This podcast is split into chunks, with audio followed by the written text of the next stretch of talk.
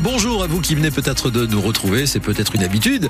Hein, vous avez déclenché le radio réveil, vous vous réveillez tranquillement avec nous. Euh, soyez les bienvenus en ce mercredi 28 février, c'est la Saint Romain aujourd'hui et nous allons parler des conditions de, circulation et puis surtout de cette euh, vigilance orange pour le département des Pyrénées-Atlantiques, vigilance jaune pour la Bigorre. Dans quelques minutes, euh, un coup de cœur, un coup de cœur avec Isabelle Young à 7h10 pour l'ordre international des anisetiers. C'est quoi exactement? Isabelle nous explique tout avec son invité tout à l'heure. Flore Catala dans ce journal de 6h30, la pagaille sur les routes de montagne en Béarn et en Bigorre à cause euh, bah, de la neige. Elle nous a tellement manqué cet hiver, cette neige, qu'on n'en a plus l'habitude. La circulation est donc très compliquée sur les reliefs. Il faut le dire qu'il est, il est tombé 70 cm de neige depuis avant-hier soir en altitude et que par endroits, il continue de neiger. Ça blanchit bien évidemment les sommets, mais aussi les routes, Marion Aquilina. Oui, au point qu'hier, euh, la préfecture des Pyrénées-Atlantiques a d'abord interdit l'accès aux poids lourds de plus de 3 tonnes 5 sur la RN 134 au col du Somport. Et puis vu comment euh, la situation évoluait, il a été décidé qu'aucun véhicule ne pourrait circuler entre Gurmançon et les Forges d'Abel. Et donc des camions ont dû s'arrêter, soit aux Forges, soit à Bedouce. Il y en avait euh, environ une quarantaine. Alors Marion, le col du Somport est fermé, puis euh, quasiment tous les autres aussi en Béarn, c'est bien qu'on ne peut plus aller en Espagne. Alors ce qu'on peut faire, c'est qu'on peut accéder aux stations de ski en revanche, c'est pas possible d'aller plus loin, donc c'est fermé effectivement au col de la Pierre Saint-Martin, le col de Marie-Blanc. D'ailleurs, la route est fermée entre Escotte et Biel, et le col du Portalet est fermé aussi. Vu le temps qu'il fait, il y en a qui vont peut-être avoir envie d'aller euh, d'aller skier.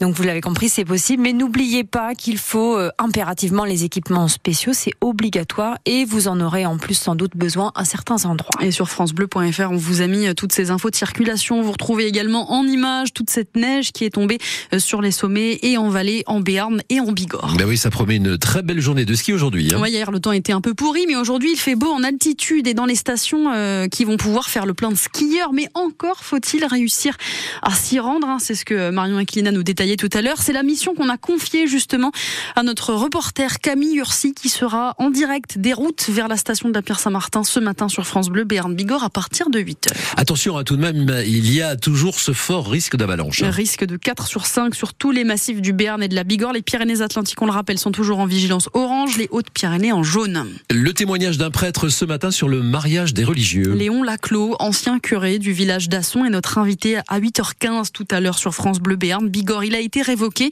en 2007 parce qu'il vivait une relation amoureuse avec une femme. Permettre aux prêtres d'être en couple, de se marier, est-ce une solution pour éviter les agressions sexuelles dont on parle beaucoup dans l'église? On en parlera avec lui en studio, mais aussi avec vous par téléphone. Vous pouvez nous appeler pour donner votre avis, pour euh, nous parler aussi euh, de vos témoignages. Et ça se passe au 05 59 98 09 09. Un non-lieu prononcé dans l'affaire d'une directrice d'école privée à Jurançon accusée euh, de viol sur des élèves. Une enquête avait été ouverte après des signalements de parents d'enfants en maternelle. cette femme d'une cinquantaine d'années avait été mise en examen en 2021, mais après trois ans d'investigation, elle a été finalement innocentée.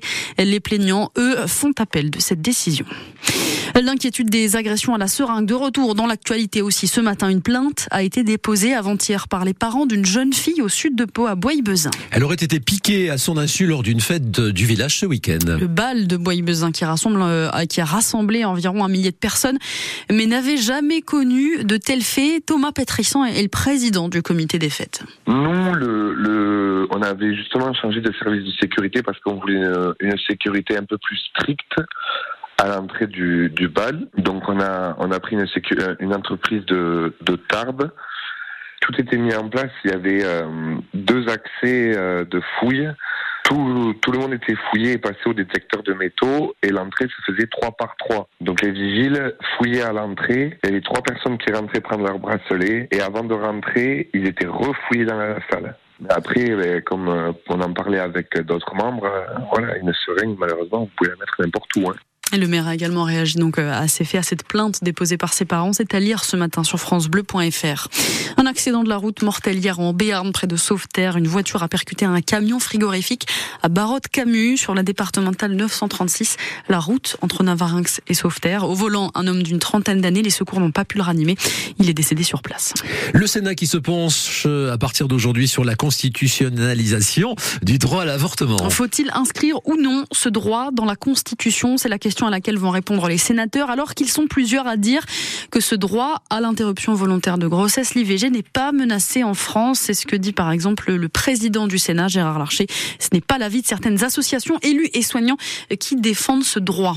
De nouvelles mesures annoncées pour aider les agriculteurs face à leurs difficultés financières. Des dettes dans certaines exploitations impossibles à rembourser à temps en raison de charges lourdes, des prêts aussi difficiles à contracter. C'est ce que dénonçaient entre autres les agriculteurs dans leur mobilisation depuis euh, janvier. Le ministre de l'économie a promis un meilleur accompagnement, accompagnement en demandant un effort notamment aux banques. Deux mesures ont été ainsi annoncées hier, Valentin Winato.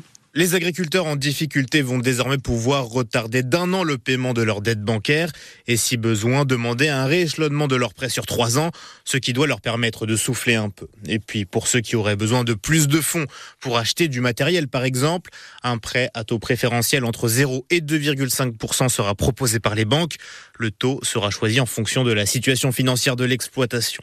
Pour y avoir droit, il faudra se déclarer auprès de sa préfecture qui va examiner la situation avant d'engager un dialogue avec la banque pour bénéficier de l'une de ces deux aides mises en place. Bruno Le Maire a également indiqué que la garantie par l'État de prêt aux agriculteurs à hauteur de 2 milliards d'euros serait mise en place dès le mois de mai et non pas au 1er juillet comme prévu initialement. Des solutions rapides proposées donc après des semaines de gronde du monde agricole, colère qui s'est aussi manifestée, on le rappelle, à l'ouverture du salon de l'agriculture avec des affrontements entre manifestants et forces de l'ordre et un débat houleux avec le président de la République Emmanuel Macron. Et puis la disparition d'un ministre qui aura connu pas moins de huit gouvernements et travaillé pour quatre présidents. Jean-Pierre Soisson est mort hier des suites d'un cancer, a annoncé sa famille. Il était un, un ancien ministre sous De Gaulle, Pompidou, Giscard et Mitterrand. Le centriste a traversé 50 ans d'histoire politique il a aussi été euh, le maire de la ville d'Auxerre pendant 28 ans. Il est mort à l'âge de 89 ans.